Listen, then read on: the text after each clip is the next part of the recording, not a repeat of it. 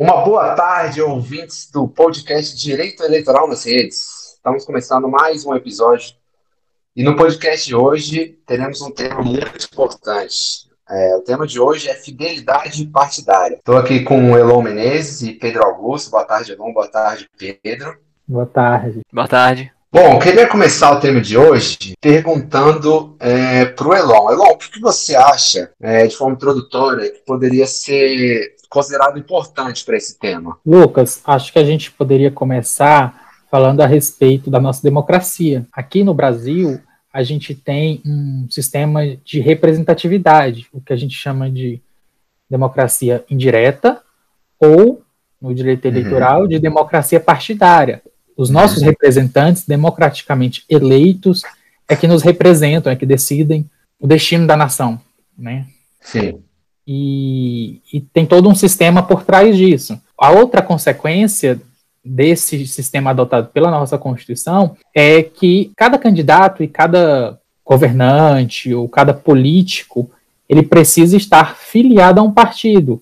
Nós não temos uhum. ainda hoje candidaturas avulsas, ou seja, candidaturas desvinculadas de partidos, de agremiações partidárias. Sim. Então, para se candidatar, para concorrer a algum cargo eletivo no Brasil hoje, essa, essa filiação é obrigatória, tanto uhum. pela Constituição Federal quanto pela lei das eleições. E, em decorrência disso, há uma outra obrigatoriedade, que é uma regra no nosso sistema, que é a fidelidade partidária. Isso quer dizer que cada candidato, cada filiado aos partidos, precisa manter coerência e se submeter aos seus deveres e cumprir com as suas obrigações partidárias, não podendo uhum. frustrá-las, exceto em situações excepcionais. É, então, no caso, essa, como você, você, citou, essa questão da obrigatoriedade né, de filiação de um candidato a um partido, ela se dá como uma condição né, de elegibilidade. É isso? Exatamente. Uma condição necessária. É, e acho que é interessante você trazer essa questão da fidelidade, né? É, citando essa questão da filiação obrigatória, mas levando é, até a fidelidade partidária, porque acaba querendo não essas obrigações e deveres que o candidato deve ter com o partido, ela comporta algumas exceções, querendo ou não, porque é, há a impossibilidade né, do, do candidato se desfiliar, ele não pode, porém, essas exceções, elas é, existem desde que se tenha uma justa causa, né? desde que se tenha alguma justificativa plausível para isso. E essas justificativas, é, se não me engano, elas estão lá na Lei 9.096, é, de 95, principalmente no artigo 22A, é, que traz essas possibilidades de desfiliação com justa causa. E as possibilidades são três, são três hipóteses. Né? É, são, a primeira é a questão do desvio do programa partidário, né? e programa sendo entendido como tudo aquilo que o partido pretende implementar estando no poder.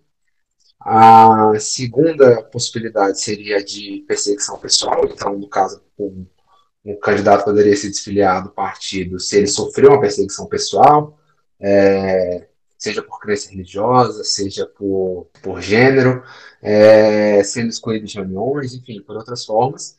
E a terceira possibilidade é, seria da janela partidária, que é algo que eu considero, particularmente considero muito importante, que trata da questão de que um candidato ele pode se desfiliar desse partido desde que ele faça essa desfiliação naqueles 30 dias anteriores à, à abertura do prazo de seis meses para a eleição. Então, exemplo, a eleição se inicia em outubro, né, mês 10, e o, o candidato ele tem a partir de abril até outubro, no caso seis meses, para poder desfiliar o partido.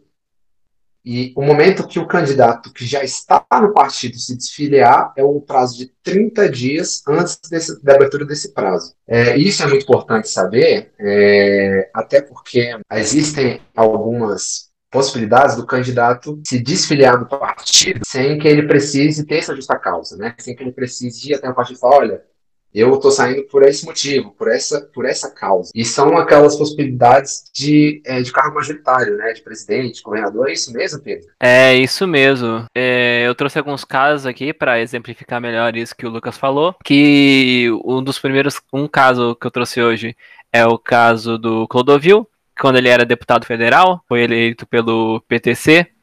Ele foi um dos candidatos que teve mais votos na época, tendo recebido mais de 500 mil votos. Uhum. Durante o mandato dele, ele estava alegando que ele estava sendo perseguido por ele ser homossexual. E ele disse uhum. que não aguentava mais permanecer no partido, que diversas outras coisas estavam acontecendo no partido, que fazia com que ele não conseguisse mais ficar no partido.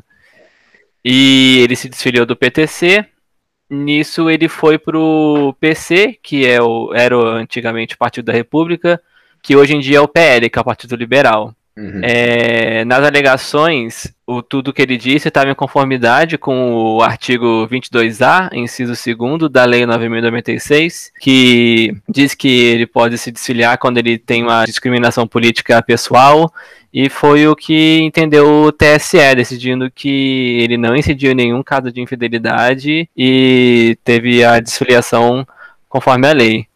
Outro caso também que aconteceu bem recente é o caso do presidente Bolsonaro, que bem assim após a eleição dele ao cargo de presidente, ele se desfiliou do, P do uhum. PSL, mas no caso ele não perdeu o cargo porque o cargo de presidente é um cargo majoritário. Sim. Só para diferenciar essa questão de cargo majoritário e cargo proporcional, o cargo majoritário são os cargos do Poder Executivo e car os cargos proporcionais são os do Poder Legislativo, com exceção do Senado Federal. É, os cargos majoritários são aqueles cargos onde o voto do eleitor vai exclusivamente para o candidato, ou seja, o eleitor ele vai lá e vota no candidato que ele quer. No cargo proporcional, você está votando no partido. O eleitor vai lá e vota no partido e caso Entendi. o partido ele tenha uma grande quantidade de votos, ele ainda pode trazer outros candidatos que não tiveram muitas, muitos votos, mas com, como a pessoa está votando no partido, o partido ele tem uma quantidade a ser preenchida, então ele pode trazer outras pessoas que não tiveram tanta, tantos votos assim. Entendi. Ah, inclusive eu acho muito interessante se você testado esse exemplo do, do Bolsonaro, porque no primeiro momento eu acho que vai muito de encontro, né, com aquela questão que o Elon lá no início trouxe da filiação obrigatória, é, que tem muita tem correlação com aquele princípio da democracia partidária no Brasil, que fala exatamente que o povo ele deve, ele exerce o poder e ele exerce esse poder através dos seus representantes. Então isso vai muito de encontro, porque acaba que no primeiro momento, acho que quando você olha e fala assim, poxa, o cara está sem mandato. E no Brasil você não pode concorrer a nenhum um cargo sem você ter uma filiação, sem você estar afiliado a um partido. Eu acho que isso é interessante, que acaba que choca no primeiro momento, né? Isso mesmo. Só para trazer um exemplo dessa questão da candidatura avulsa, que o Elon trouxe no, no começo do, do programa, Existem casos, tipo, em outros países, um exemplo, os Estados Unidos, onde você pode, tipo, se candidatar sem ter um partido nenhum. Sim. É uma questão que pode ocorrer em outros países. É... Elon, ainda tá com a gente? Sim. Acho que uma coisa interessante também de se mencionar é a força do voto e a característica democrática nossa, do nosso sistema eleitoral. Os cargos majoritários, que são os cargos do executivo e do legislativo, mesmo uhum que haja esse, esse período temporário uh, de desfiliação, no caso, por exemplo, do presidente, o fato dele, do cargo em que ele ocupa, ter sido pelo sistema majoritário, impede que ele perca o cargo. Né? Isso é muito interessante. No, no proporcional, uhum. não. No proporcional há essa possibilidade de perda, mas no, no caso do majoritário, não, justamente pela característica do candidato receber o voto diretamente e não o partido. Entendi, entendi. Então ele, ele se blinda de certa forma. Claro que isso não é algo uhum. absoluto, né? Mas no Sim. caso do presidente da República, até pela importância do cargo e pela representatividade nacional, é bem interessante ver como é, isso permite, né? Permite essa exceção à filiação obrigatória. Uhum. É interessante, de fato. Bom, uh, eu acho que, que a gente pode encerrar. É, inclusive, já agradeço por isso. Eu acho que esse podcast de hoje foi bem enriquecedor, é, principalmente essa questão da, da fidelidade partidária, porque eu acho que é algo muito pouco disseminado, conhecido, querendo ou não, né? Porque o direito em si só já é uma, já é uma matéria muito de muito nicho, né? Querendo ou não. Nesse, no Brasil, nesse país que a gente vive, querendo ou não, é, poucas pessoas têm, têm possibilidade de acesso a uma, um ensino superior, enfim. E acaba que isso gera um maior desconhecimento né, dessas questões, principalmente eleitorais. Então, eu, eu acho que foi, foi tudo que foi abordado aqui, eu achei muito interessante. Inclusive, agradeço a participação de vocês dois. Valeu, até a próxima. Eu agradeço. Valeu demais, valeu demais. Então é isso, galera. Já ficando por aqui hoje. Isso foi mais um episódio do podcast Direito Eleitoral nas Redes. A gente vai ficando por aqui. Siga a gente lá no Instagram, Direito Eleitoral nas Redes. Siga a gente também no YouTube, a plataforma do YouTube, Direito Eleitoral nas Redes também. Beleza? Então é isso. Um abraço e até o próximo episódio. Valeu!